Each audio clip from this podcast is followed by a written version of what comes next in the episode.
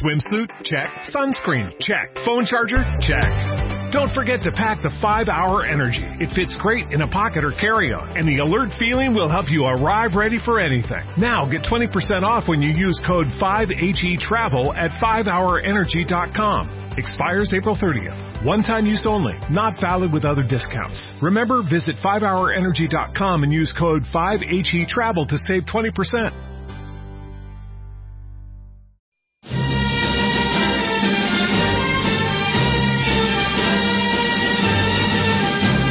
A 10 y media de la mañana, Libertad Constituyente.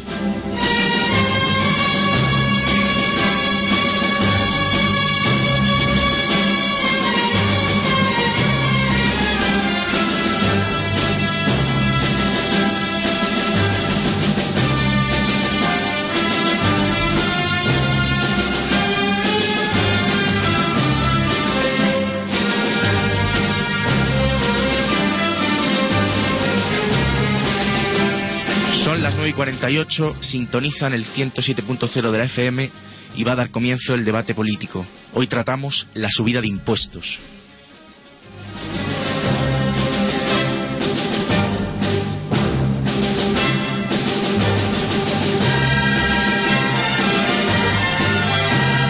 Económico, no debate político. Va a dar comienzo el debate económico. La macroeconomía del capital concluye que el crecimiento económico viene motivado por la inversión. Una subida de impuestos implica sacrificar ahorro, que es el sustento de la inversión, sacrificar ahorro por consumo. La subida de impuestos, concluye esta teoría, es un lastre para el crecimiento, porque grava proyectos empresariales que madura- madur- madurarían en un largo plazo. En definitiva, minoran los bienes de capital disponible. El presidente del gobierno se comprometió a no subir los impuestos. Cambia de criterio quien ante las mismas circunstancias opina lo contrario a lo que sostuvo hasta el día anterior. El destino que la clase política da, a los fondos públicos no es impedimento para que anunciaran esta subida. Muy al contrario, pretende ser su justificación.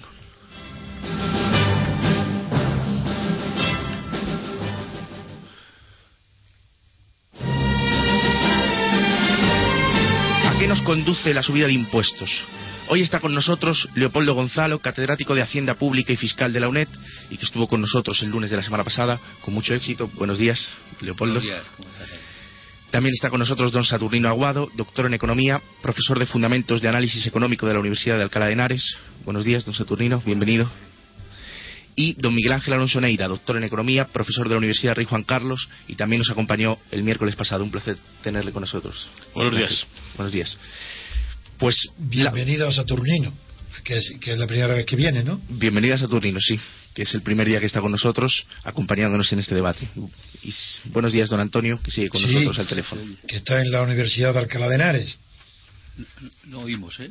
No oímos antes. Ah, no se oye. No, pues eh, debes- tenemos un pequeño problema con los auriculares y no le oyen. Lo solo le oigo yo, don Antonio, y los oyentes, que los oyentes sí, les sí le están oyendo. Pero ellos los auriculares Ahora, suyos no. Los auriculares suyos no, pero ahora ya se- lo hemos solucionado. Ah, le Casi todo- solo- la bienvenida a Saturnino, que, que está en la Universidad de, de Alcalá de Henares, y, que, y quería preguntarle antes de nada cómo va esa idea de, del manifiesto que me comunicó tu compañero. Oh, buenos días, don Antonio. Muchísimas gracias por invitarme. Por ha sido Dios. toda una odisea. ¿Sí? por la A2 a estas horas de la mañana. Pero encontraste el, el parking pronto y bien. Sí, sí, pero lo malo ha sido la A2, evidentemente.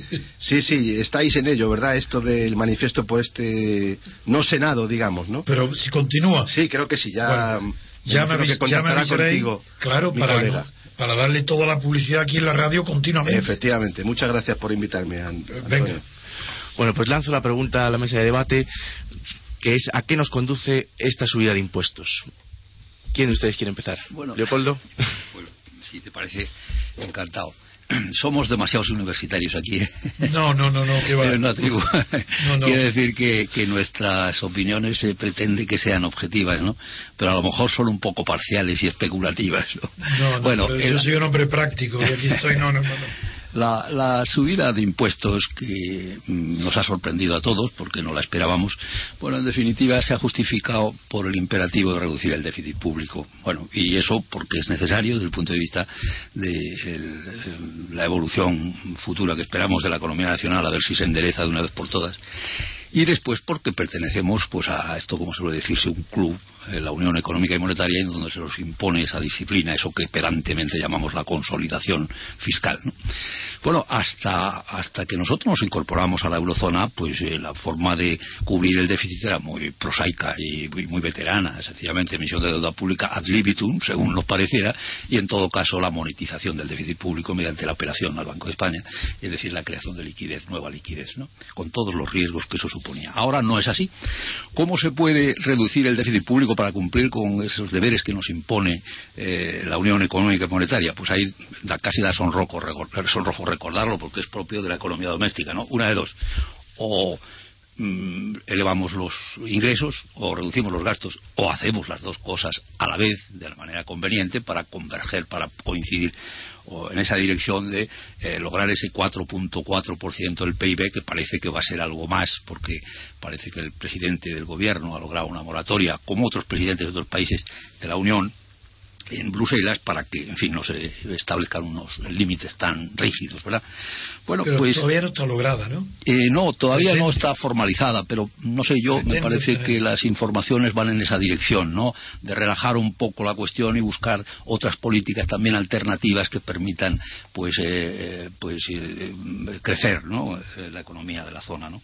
Bueno, en definitiva, la cuestión, la sorpresa ha sido que el gobierno, pues, ha procedido a una elevación de la presión fiscal y es verdad que la presión fiscal, si se quiere tomar ese pretexto en España, está por debajo de la media de los países de la Unión. Está a seis puntos por debajo de la presión eh, tributaria que llamamos bruta media de los países de la Unión estamos en un 33.3%, un tercio del Producto Interior Bruto, mientras que la media de eh, los países de la Unión pues está, mm, como digo, seis puntos por encima. Pero a la al indicador que habría que atender con todos sus defectos y todas las críticas que pueda ser objeto, no es a la presión fiscal bruta, sino a, lo que llamamos el esfuerzo fiscal, al índice de Frank. Y en ese sentido ya las cosas eh, cambian notablemente, ¿verdad? Porque en ese caso pues nos encontramos con que si yo tengo por aquí las cifras adecuadas, pues mm, nosotros, España, está sensiblemente por debajo. La media es un poco alta por el tirón de los países nórdicos, ¿no? Pero nosotros eh, estamos en una posición muy eh, mm, de muy poca ventaja con respecto a otros países, ¿no? El esfuerzo fiscal en España es importante. Si dividimos eh, el índice de presión fiscal bruta por el Producto Interior Bruto per cápita y lo multiplicamos por 10, pues nos encontramos con que varía esa ratio notablemente. ¿no? Bueno, y entonces se plantea el problema. varía a peor. ¿Perdón? Varía a peor. Mm, sí, varía porque estamos en un esfuerzo fiscal que únicamente estamos por debajo de Bélgica, Alemania, algo más. Eso, eso, eso, ¿Eh? Estamos a la cabeza de esfuerzo fiscal, ¿no? Porque nuestro Producto Interior Bruto por per cápita es más modesto que la media europea, ¿no? Bien, entonces se plantea esta alternativa. Como no se quiere reducir el gasto público, porque no se ha querido decididamente y seriamente proceder a un recorte efectivo del gasto, se ha empezado eh, y muy modestamente pues nos vamos por el lado del incremento de la presión fiscal. Y ahí la alternativa es, ¿qué hacemos? ¿Incrementamos la presión directa o la indirecta? impuesto sobre la renta o impuesto, el gran impuesto, gran impuesto recaudador, que es el impuesto sobre el valor añadido. Y ambas fórmulas tienen sus inconvenientes. ¿eh? Yo tengo un amigo que dice, eh, de manera muy graciosa, España es un país que tiene sus desventajas y sus inconvenientes, ¿no? Bueno, pues en este caso se vuelve a cumplir. Las dos fórmulas tienen eh, inconvenientes. Yo diría más bien inconvenientes porque no es deseable el incremento de la presión fiscal por razones obvias. ¿no? Bien, el impuesto sobre la renta dice con toda razón el ministro de Hacienda, Cristóbal Montoro, que el impuesto sobre la renta no lo pagan eh, las familias que están en los escalones inferiores de la escala de renta. Luego, bueno, pues en ese sentido, aparte de que es un impuesto personal que adapta la carga fiscal a las circunstancias personales y familiares de los objetos pasivos, pues es más justo, ¿no? Eh, eh, y sin embargo, si optamos por el incremento del IVA, esas familias que se encuentran en los niveles inferiores de renta sí pagan mucho IVA porque prácticamente consumen toda su renta, ¿no? La alternativa es el IVA. Bueno, tiene un inconveniente el incremento de la presión fiscal por la vía del impuesto sobre la renta y es que el impuesto sobre la renta actual en realidad es lo que antes llamábamos antes de la reforma del 78 el IRTP, es decir, el impuesto sobre la renta del trabajo personal, porque el 85% de la base imponible integrada del impuesto sobre la renta son rentas de trabajo. ¿eh? de manera que soportan las rentas de trabajo lo que históricamente se llamaban las rentas inmediatamente ganadas, el peso de la tributación. Eh, el impuesto sobre la renta reduce la renta disponible, reduce el consumo y eso es algo que no nos conviene porque nuestro Producto Interior Bruto eh, se compone en un 60% aproximadamente de eh, consumo y eso pues puede lastrar el crecimiento económico cuando ya el propio consumo está demostrando una atonía clara. ¿no? Ahora, la alternativa, impuesto sobre el valor añadido, bueno, pues es que es muy tentadora un punto más de IVA supone un incremento de la recaudación de unos 2.500 euros, eh, millones de euros, millones de euros. De manera que con una elevación de dos tres puntos obtenemos los 5.300 euros que quiere el, gobierno obtener por la vía del impuesto sobre la renta. Es tentador, sin duda. Aparte de que con los impuestos indirectos ocurre aquello de que ojos que no ven, corazón que no siente, van en los precios y no se es consciente ciertamente de que se pagan. ¿no? Ahora bien, eh, además, el impuesto sobre el valor añadido también tiene un aspecto atractivo y es que eh, no lesiona al ahorro. ¿eh? desde el punto de vista no tiene un impacto importante sobre el ahorro y tampoco sobre la creación de riqueza. Además, penaliza las importaciones y no influye significativamente sobre las exportaciones porque existe la desgrabación fiscal de la exportación que llamábamos antes, que es la devolución del IVA por exportación. En definitiva, es atractiva la, la, del IVA y es lo que defiende muchos, pero a mi juicio, a mi modesto juicio, y eso lo digo como fiscalista, hay una jerarquía en los principios de la imposición, hay uno muy importante que es el principio de equidad. ¿Eh? Y los impuestos indirectos son regresivos, es decir, distribuyen la carga fiscal de forma inversamente proporcional a la capacidad de pago. Y en definitiva, pues eh, eso eh, me parece que merece una mala nota. Además, el impuesto sobre valor añadido, como decía, reduce el consumo y es un poco lo que nos hace falta cuando demuestra esa poca pulsación ahora mismo como variable dentro del Producto Interior Bruto.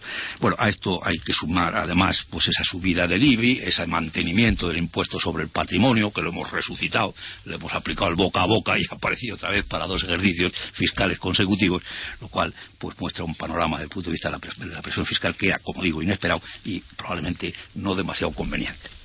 Muy bien, Saturno Aguado. Muchas gracias. Bueno, poco más que añadir a lo que ha dicho. Yo creo que podemos interrumpirnos con frases muy breves. Venga, estupendo. Para que no, sean clases. Lo único que yo añadiría a todo lo que también ha comentado. para que se hable con espontaneidad, con frases muy breves, para que el que está hablando no se le interrumpa la idea. Pero sí se le puede hacer una observación.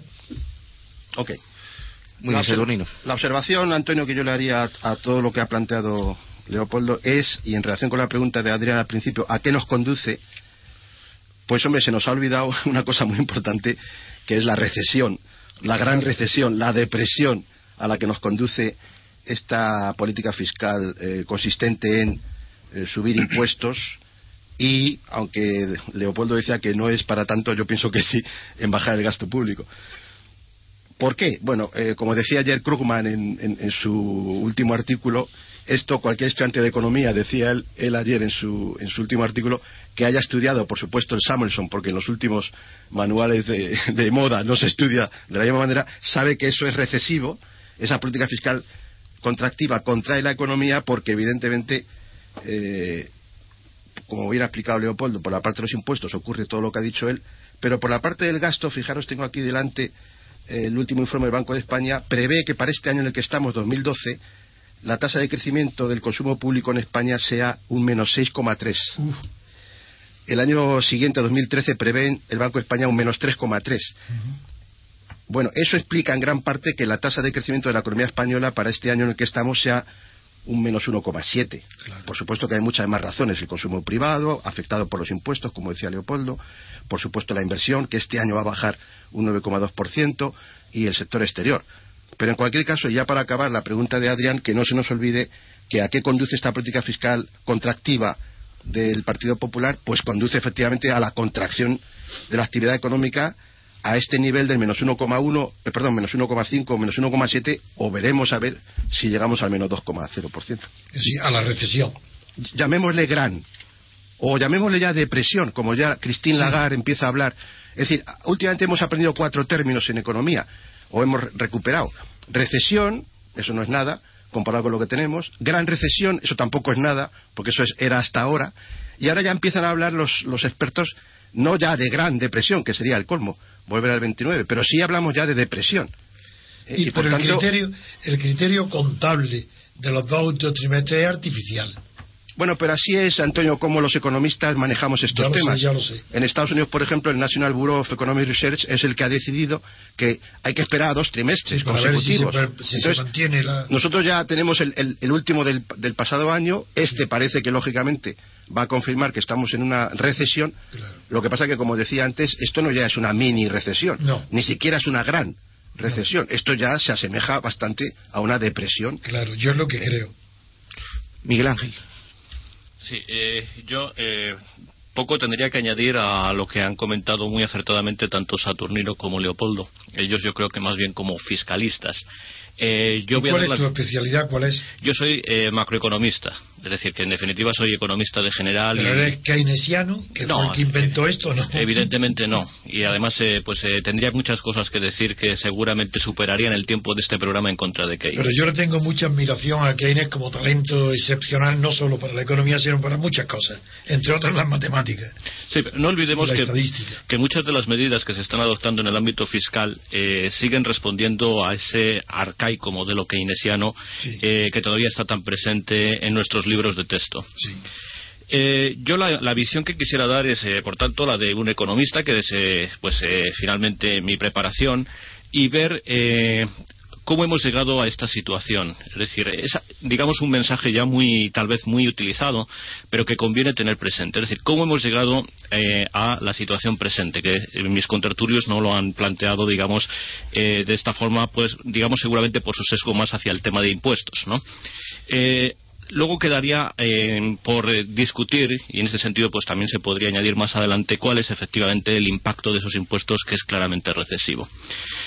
La economía que hereda el presente gobierno es una economía que mm, yo diría que vive ya en un estado de recesión permanente, con ligeros repuntes positivos, eh, eh, yo diría ligeros, ligerísimos, eh, de manera que, eh, pues eh, como todos sabemos, hemos vuelto a entrar en recesión, siguiendo los criterios técnicos del National Bureau of Economic Research, que ¿Cuánto tiempo hemos estado fuera de recesión? Pues yo diría Menos que un año, ¿no? muy poquito tiempo, es decir, unos trim Seis, siete trimestres. Sí, o sea, de- y, y además, eh, bueno, pues la salida de esa recesión en todo caso se puede decir que ha sido simplemente testimonial, es decir, han sido tasas de crecimiento que jamás, jamás eh, han llegado, bueno, ya hubiésemos querido llegar al 1%. Claro. Eh, teniendo en cuenta el problema estructural que tiene este país, según el cual no podemos generar empleo si no crecemos al 2,5%, pues, eh, o entre 2, 2,5%, podemos decir, eh, pues eh, podemos eh, tener una idea del calado del problema que se nos presenta. Es decir, que no solamente eh, no crecemos, sino que deberíamos crecer, dada las rigideces estructurales que tenemos actualmente a tasas superiores al 2%. Eh, por tanto, mm, efectivamente vivimos en una situación recesiva. Mm, el tema de los dos trimestres del National Bureau of Economic Research es anecdótico. eh, porque pues no hay dos sin tres. Es decir, que bueno, pues tendremos un segundo trimestre con tasas negativas y seguramente el tercero y el cuarto. Eh, por tanto, mm, digamos que esta forma de definir una recesión es tan solo técnica y testimonial. Eh, nos encontramos con una tasa de paro superior al 21%. Un tejido empresarial que, eh, pues yo diría que está completamente destrozado. Un tejido empresarial que no olvidemos, y esto es un mensaje que debe calar entre la población. Nuestro tejido empresarial no está basado en grandes empresarios, en grandes multinacionales. Nuestro tejido empresarial es mayoritariamente pequeña y mediana empresa y los autónomos. Y tenemos que eh, todo ese tejido basado en pequeña, mediana empresa y autónomos está hoy bastante tocado. Tenemos un mercado laboral que es muy rígido, que es incapaz de dar salida a una, se- a una tasa de paro del 21% si no es con nuevos ajustes vía cantidad y no vía precios. Es decir, que en definitiva el mercado laboral ante cualquier problema siempre busca la expulsión de nuevos trabajadores, Claro. lo cual hace necesaria imperiosamente esa reforma del mercado laboral que efectivamente eh, con buen acierto y espero que con buen criterio eh, llevará a cabo el presente gobierno tenemos un sector financiero que eh, pues todavía no ha finalizado una reforma eh, que eh, pues se hizo de manera muy tímida, temerosa y que es incapaz en estos momentos de generar el suficiente crédito que necesitan esos pequeños y medianos empresarios que están completamente ahogados. Consecuencia de la crisis y del ajuste que está viviendo la economía, hemos vivido como en los últimos años, y esto lo explica perfectamente Carmen Reinhardt en un libro reciente, bueno, relativamente reciente, ¿Es española? Eh, es, sí, efectivamente, ella trabaja en el banco, bueno, en español, perdón, es latinoamericana, no sé exactamente. El apellido alemán. Eh, no, creo que es estadounidense. ¿eh? Estadounidense, sí, bueno, de origen latinoamericano, efectivamente. Eh, ella ha estado trabajando habitualmente en los organismos internacionales, Fondo Monetario Internacional, eh, Banco Mundial, etcétera. Bien, en un libro reciente, lo que nos dice Reinhardt es que eh, en periodos recesivos eh, tiende a incrementarse el déficit y esto es normal. Como consecuencia del aumento del gasto social, vivimos en una etapa recesiva, hay que aumentar los subsidios de desempleo, etcétera, etcétera.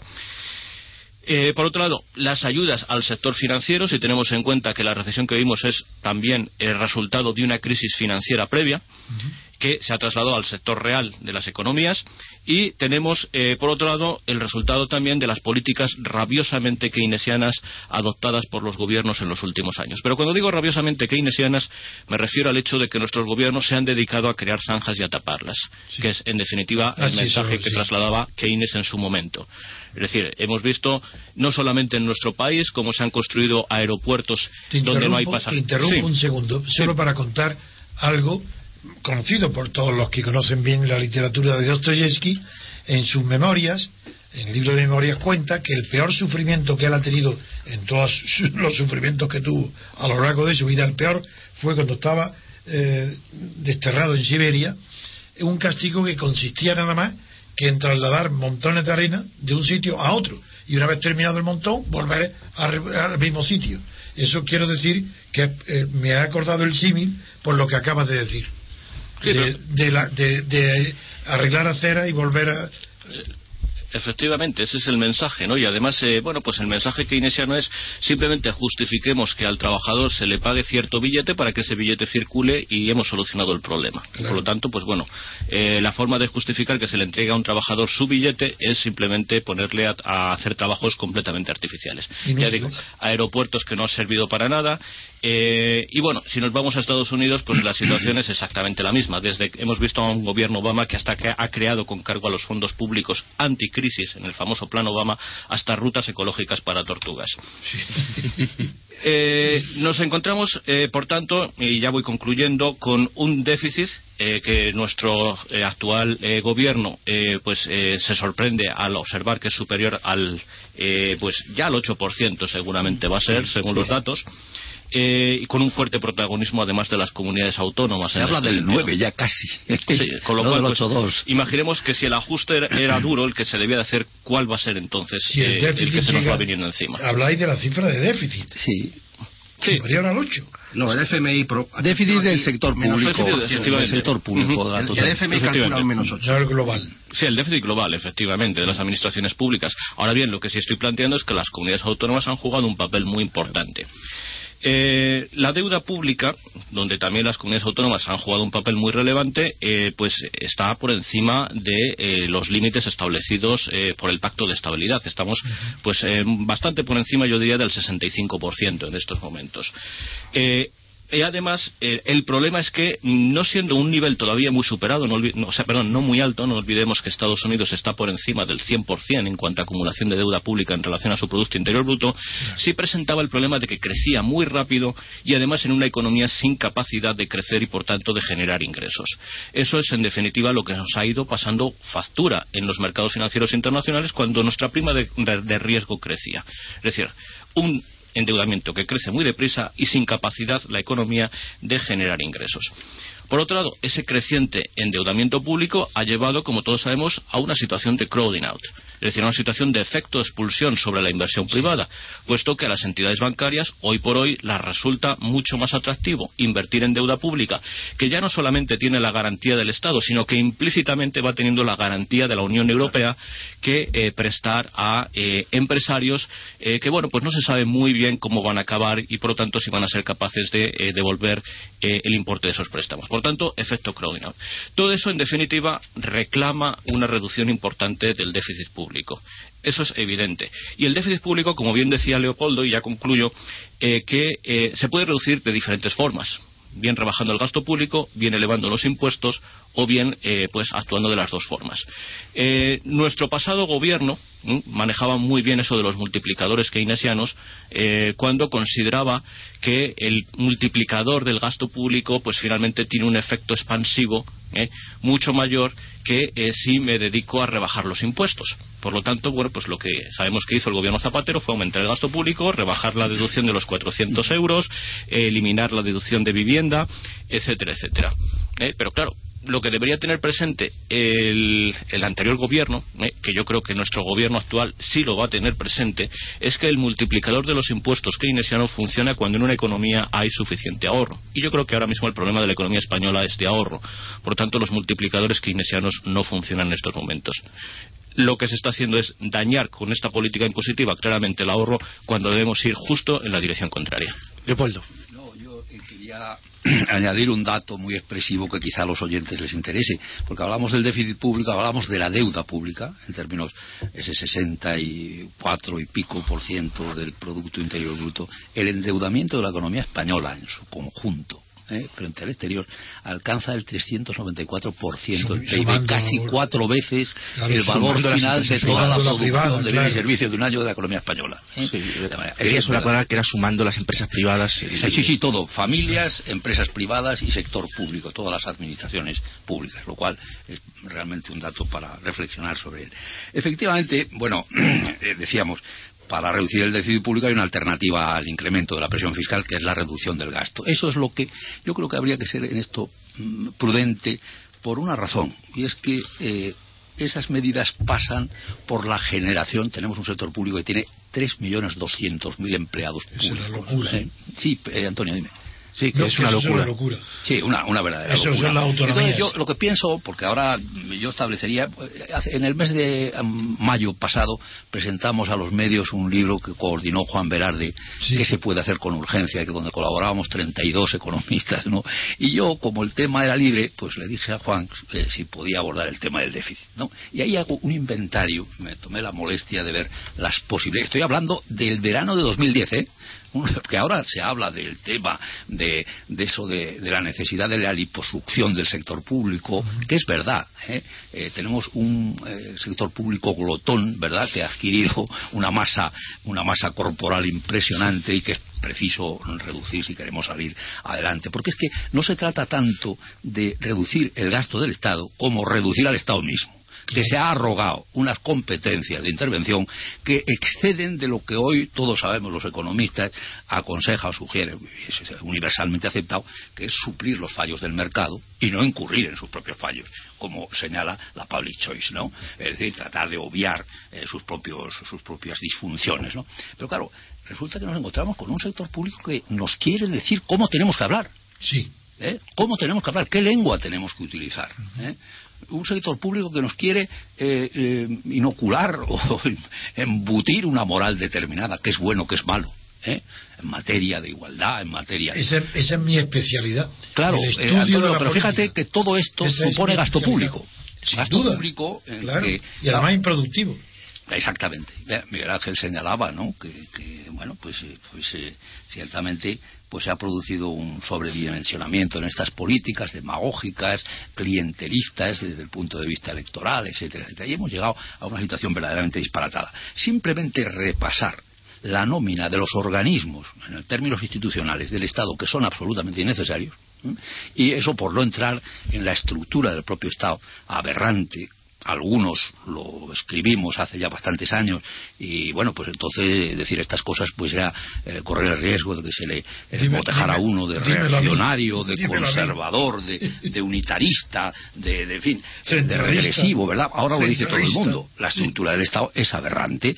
Esos 17 comunidades autónomas que eh, han pretendido de manera eh, excesiva pues clonar a la administración general del Estado de un Estado unitario para convertir eso, en 17 estaditos ¿no? perdona digo hay 17 mini estados centrales Claro, exactamente, unitarios dentro de sí mismos. Es que no han resuelto, no han agravado todo. Fíjate que esta mañana le oía yo en radio al portavoz del Partido Socialista en el Congreso de los Diputados al hablar del tema eh, de Álvarez Cascos, que decía, es que, bueno, pretendía aprobar unos presupuestos generales del Estado y se le ha ido esa palabra, ¿no? Hablando del presupuesto del Principado de Asturias, lo ha llamado del Estado. Lo cual ha resultado muy ilustrativo, ¿no? También quiero, como siempre puedo, ilustrar a los economistas con reflexiones de filósofos políticos, por ejemplo, Tocqueville, uno de los grandes líderes en el pensamiento sobre la división de poderes. Sin embargo, cuando habla de los poderes locales, que lo, lo que llaman aquí la autonomía, dice que son más insoportables ese poder que los poderes eh, centrales. Dice por una razón sencilla, dice porque del, el, pueblo, el gobernado, tolera menos el poder cercano que el lejano. Es que, no consiguen nada. Yo creo que si, si me permites un minuto nada más, porque va en la dirección claro, adecuada del recorte del gasto, que es lo que yo pretendería. ¿no? Antes, es evidente, antes que subir la presión fiscal existe la posibilidad. Lo que pasa es que políticamente yo también entiendo que es muy duro hacerlo de manera inmediata. La supresión de esto que llamamos el sector público empresarial, que totaliza más de 4.000 entidades de una tipología también muy variada, fundaciones, empresas públicas, sociedades limitadas, en fin, de este tipo de organismos supondría realmente, si se suprimen de hoy para mañana, pues el despido verdaderamente de mucha gente, ¿no? Yo comprendo que, el gobierno no, es que eso tiene que ir compensado, es que eso tiene que ir compensado con una eh, política eh, de signo contrario para paliar los efectos de choque. Claro, nada más, pero Pero el gobierno tímidamente pues ha comprometido a reducir un 20% las subvenciones a las centrales sindicales y a las organizaciones empresariales, ¿no? Pero bueno, hay ahí todo ese mundo de la cultura con K que llamo yo, ¿verdad? Que habría que revisar eso de tener una industria cinematográfica colgada de los presupuestos generales del Estado. Alguien decía que los españoles somos productores cinematográficos como contribuyentes porque financiamos una industria absolutamente ruinosa. Las televisiones públicas, las embajadas, que tanto se habla ahora de ellos, yo lo recogía en ese artículo, eh, la ayuda al desarrollo, más bien al subdesarrollo. ¿eh? En fin, hay, un, hay una larga nómina eh, de, posibilidades de recorte en los presupuestos, por no hablar de la inutilidad del Tribunal Constitucional, por ejemplo. Y la izquierda, la izquierda social, que, que es la que reclama este gasto del Estado en el arte, en la cultura, en el cine, ignora las reflexiones de Granchi contrarias radicalmente a toda subvención del Estado a la cultura. Saturnino. Bueno, yo no sé si lo siento o, no lo siento, pero discrepo bastante, sobre todo de las cosas que ha dicho Miguel Ángel. Eh, claro, tenemos muy poco tiempo. Eh, básicamente, mm, yo ahora mismo, sinceramente, has hablado de, que es un modelo arcaico el keynesiano. Yo ahora mismo me siento completamente un economista keynesiano. Antes he hablado de Paul Krugman. Krugman es uno de mis profesores eh, en el MIT en Estados Unidos eh, Krugman es uno de mis modelos como profesor de Economía Internacional en la Universidad de Alcalá. Su libro lo utilizo en clase continuamente. Y, Krugman, quizá en Estados Unidos, es, junto con Stiglitz y algunos otros más, Rogoff, has, mencionado Carmen Rejar, también Kenneth Rogoff, Jeffrey Sachs, eh, Jeffrey Frankel, una playa de, buenísimos premios Nobel eh, de economía, economistas, que, dicen básicamente lo contrario de lo que hemos oído aquí esta mañana. Estamos en una trampa de liquidez keynesiana, los tipos de interés en Estados Unidos están al 0%. En Europa están todavía demasiado altos, bajo mi punto de vista. Están al, al 1% y deberían bajar como en Estados Unidos. ¿Para qué? Pues evidentemente para conseguir lo que ha conseguido Obama en estos últimos tiempos, bajar la tasa de paro, crecer al 1,8, según veo aquí los últimos datos del FMI, mientras que en Europa, desgraciadamente, se ha impuesto la opinión de que esto no es una trampa la liquidez, de que esto es otra cosa, de que lo que hay que hacer es eh, reducir el déficit, provocar esta tremenda contracción del gasto público que he comentado antes en España, del menos 8% o el menos 6,3%. Por cierto, eh, queridos colegas funcionarios, los tres que estamos aquí somos parte de esos tres millones y pico de empleados públicos, los tres trabajamos en universidades públicas, ya empezamos a notar, eh, al menos en la mía, desde hace un tiempo que no tenemos ni para toner, que no tenemos ni para calefacción, que no tenemos ni para, ni para luz, que el rectorado nos está quitando lo poco que teníamos conseguido en estos últimos años, aparte del tema salarial, por supuesto, etcétera, etcétera. por supuesto. Es que probablemente no teníamos que ser setenta y tantas universidades en el país. Bueno, pero ese es otro problema. También lo que te quería comentar, Leopoldo, y ya termino. Hay muy poco de dónde bajar el gasto público. Hay poquísimo. Y, a las pruebas me remito de nosotros tres en nuestras tres universidades públicas, ¿qué más nos van a recortar?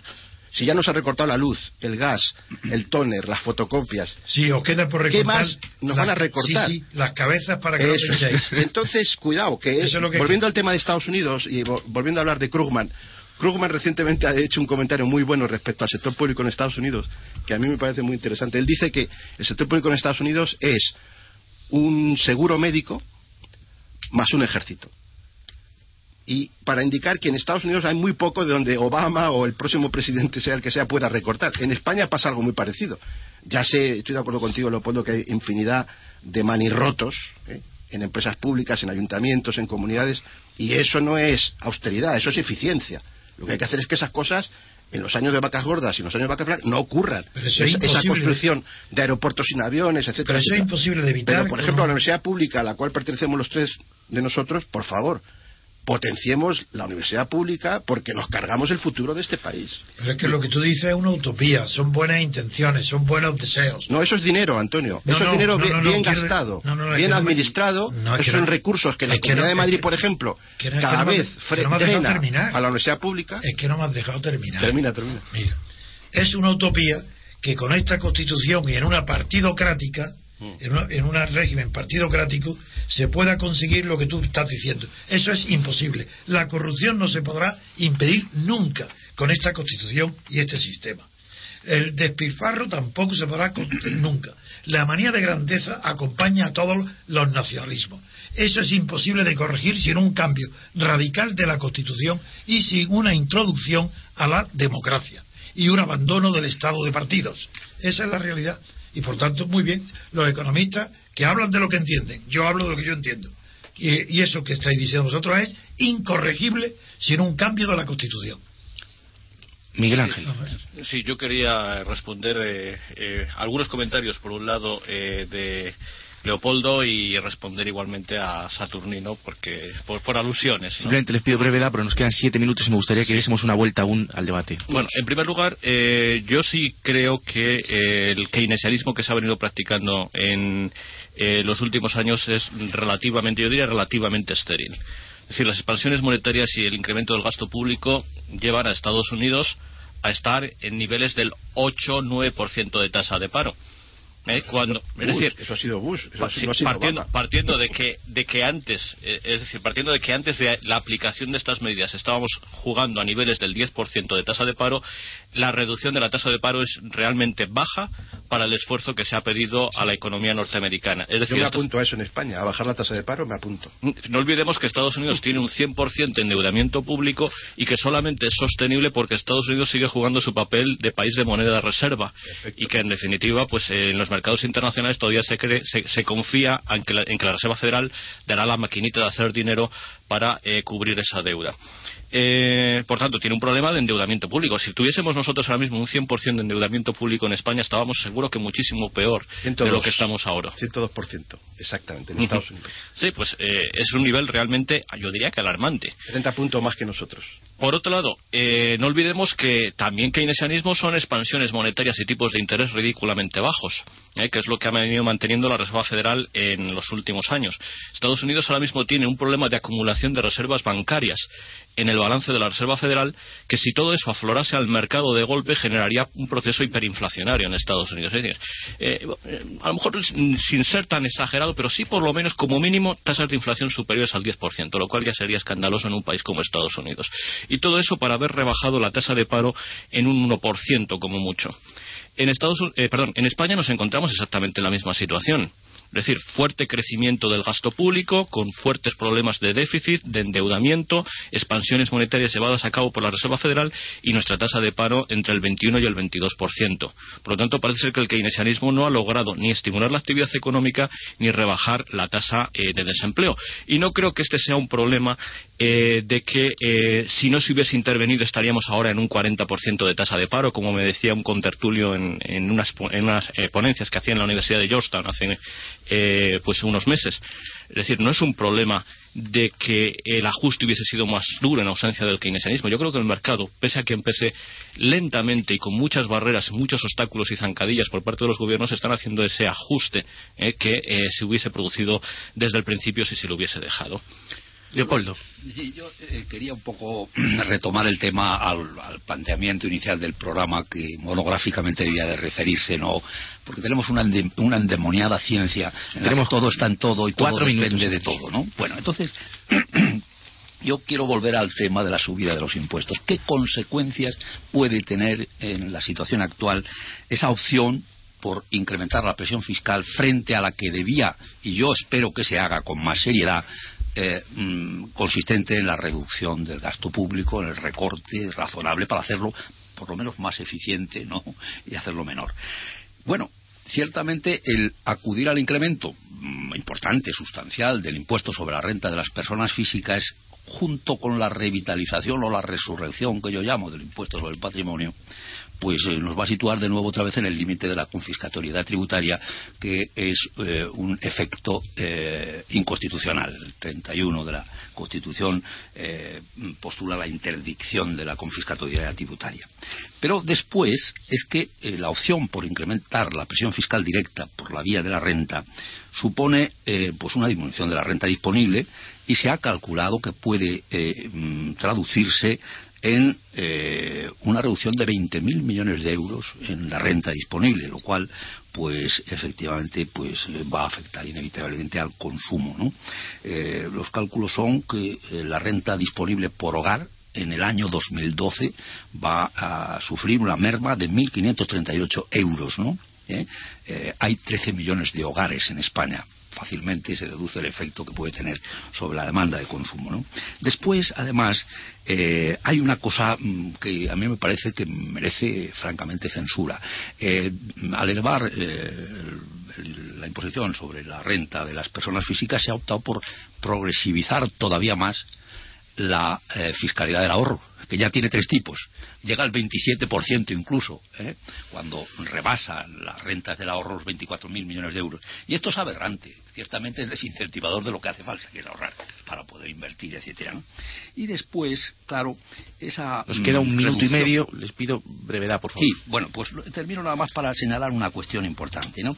Eh, las medidas probablemente no alcanzarán los resultados apetecibles en términos de incremento de la recaudación, ¿eh? Tendrá otros efectos perniciosos, va suponer una caída del PIB, eh, va a suponer o estimular un aumento del fraude y sobre todo las economías de opción fiscal, ¿no? Con lo cual todo se reduce al final a una eh, menor recaudación, muy probablemente me atrevo a pronosticar, y eh, también una expansión de su alternativa que es la deuda pública, con el efecto claudinal, etcétera, que señalaba Miguel Ángel hace un momento, etcétera. Leopoldo, quiero el último minuto, simplemente una breve intervención de Saturnino y, de Miguel Ángel. Saturnino, por favor. brevísimamente. ¿A qué nos conduce, nos preguntaba Adrián, esta política fiscal contractiva del gobierno del Partido Popular? Pues nos conduce, siento decirlo, a una tremenda contracción. El BFMI calcula que este año casi vamos a decaer un 2% el que viene un 0,3. Me apunto, como decía antes, a políticas fiscales distintas y monetarias distintas, como las que ha hecho el presidente Obama. Yo me apunto a bajar la tasa de paro, aunque sea un 1%, y me apunto a crecer al 2%, como va a crecer la economía norteamericana este año. Una última frase, Miguel Ángel, porque tengo que despedir a los oyentes. el gobierno Zapatero, con las continuas expansiones eh, del sector público, eh, ese crecimiento que hablábamos eh, monstruoso del sector público, España ha rebajado su posición en el índice de libertad económica desde el puesto 21 hasta el 54. Es decir, que España hoy por hoy es menos libre de lo que era. Pues muchas gracias por el debate. El tiempo y la radio es así. Les invito a que sigan mañana a las 8 en Libertad Constituyente. Yo me despido de ustedes hasta el lunes. Un saludo, queridos oyentes.